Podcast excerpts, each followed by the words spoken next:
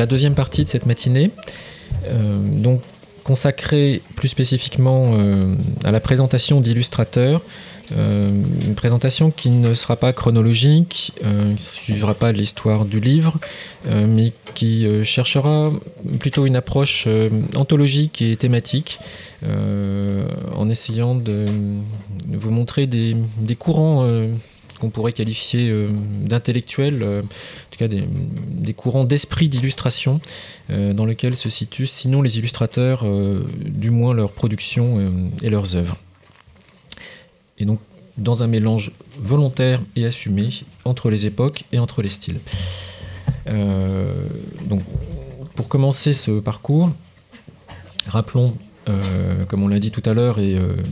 on voit donc là en plus grand format, l'importance fondamentale, non seulement pour le côté textuel, mais aussi pour le côté illustration, euh, on ne le rappellera euh, en fait jamais assez, euh, du manuscrit original des contes dits de Perrault et de la version imprimée qui suit, par l'installation de, scènes emblématiques répétées qui vont dominer et ressurgir régulièrement dans la production des illustrateurs. Ce que vous avez là, c'est euh, donc le manuscrit à gauche, euh, la version euh, Jacques de Sèvres à droite, et en dessous une image qu'on pourrait qualifier d'épinal. En fait, elle est de Cambrai, ce qui permet de pointer une des pratiques des illustrateurs par rapport au conte, c'est la localisation des histoires. Euh, l'appropriation euh, régionale ou nationale euh, des histoires, comme cette image populaire est réalisée dans le, nord, dans le, pays flamand, enfin au sens large, on a inscrit dans la vignette un moulin à vent que vous retrouvez d'ailleurs sur certaines éditions de livres, dans une espèce de contamination. Euh, et qui est paysage typique euh, de la région vraisemblablement. Donc la scène est cliché, la scène est répétitive, elle obéit à euh, tout un tas de signaux qui sont présents dans le texte dans diverses versions, des détails sur le, dernier repas du, chaperon dans les versions populaires qu'on retrouve manifestement ici, mentionné dans, dans l'imagerie populaire, et en même temps, c'est une scène euh, réinterprétée et localisée par un illustrateur, euh, le plus souvent et en l'occurrence euh, anonyme. Alors, le premier courant de ces illustrateurs de féerie, paradoxalement, n'est pas un courant féerique. Euh,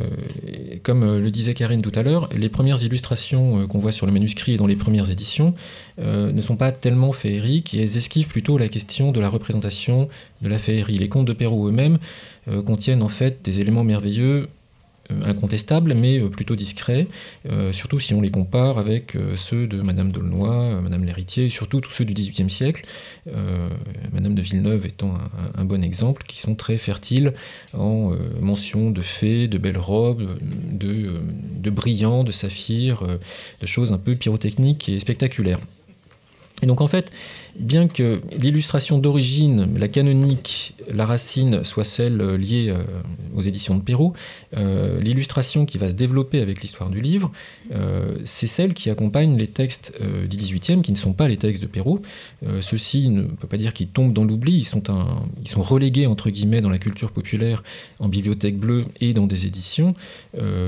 rééditions qui sont assez régulières, mais qui ne sont pas non plus si, fréquentes que ça au XVIIIe siècle. Euh, alors qu'il y a énormément d'éditions de, contes, euh, aujourd'hui très largement euh, oubliées. on a encore en mémoire parfois, certains rééditent des choses comme Hamilton, mais il y a des centaines d'auteurs de contes et des milliers de contes qui ont été réalisés au XVIIIe siècle en France notamment. autour de cette mode. Et ces contes, le plus souvent, sont des contes élégants. Certains vont jusqu'à la galanterie, à l'érotisme, mais ce qui domine, c'est l'esprit des Lumières, l'esprit un peu, on va dire, de, de la fête versaillaise, Louis XV, Marie-Antoinette, le rococo, l'élégance. C'est quelque chose qu'on va retrouver dans un courant d'illustration qui va choisir de positionner le conte et ses personnages dans une beauté euh, qui peut être une beauté de, style de l'illustration, mais d'abord une, beauté du sujet représenté, une beauté des détails euh, et un, souci de,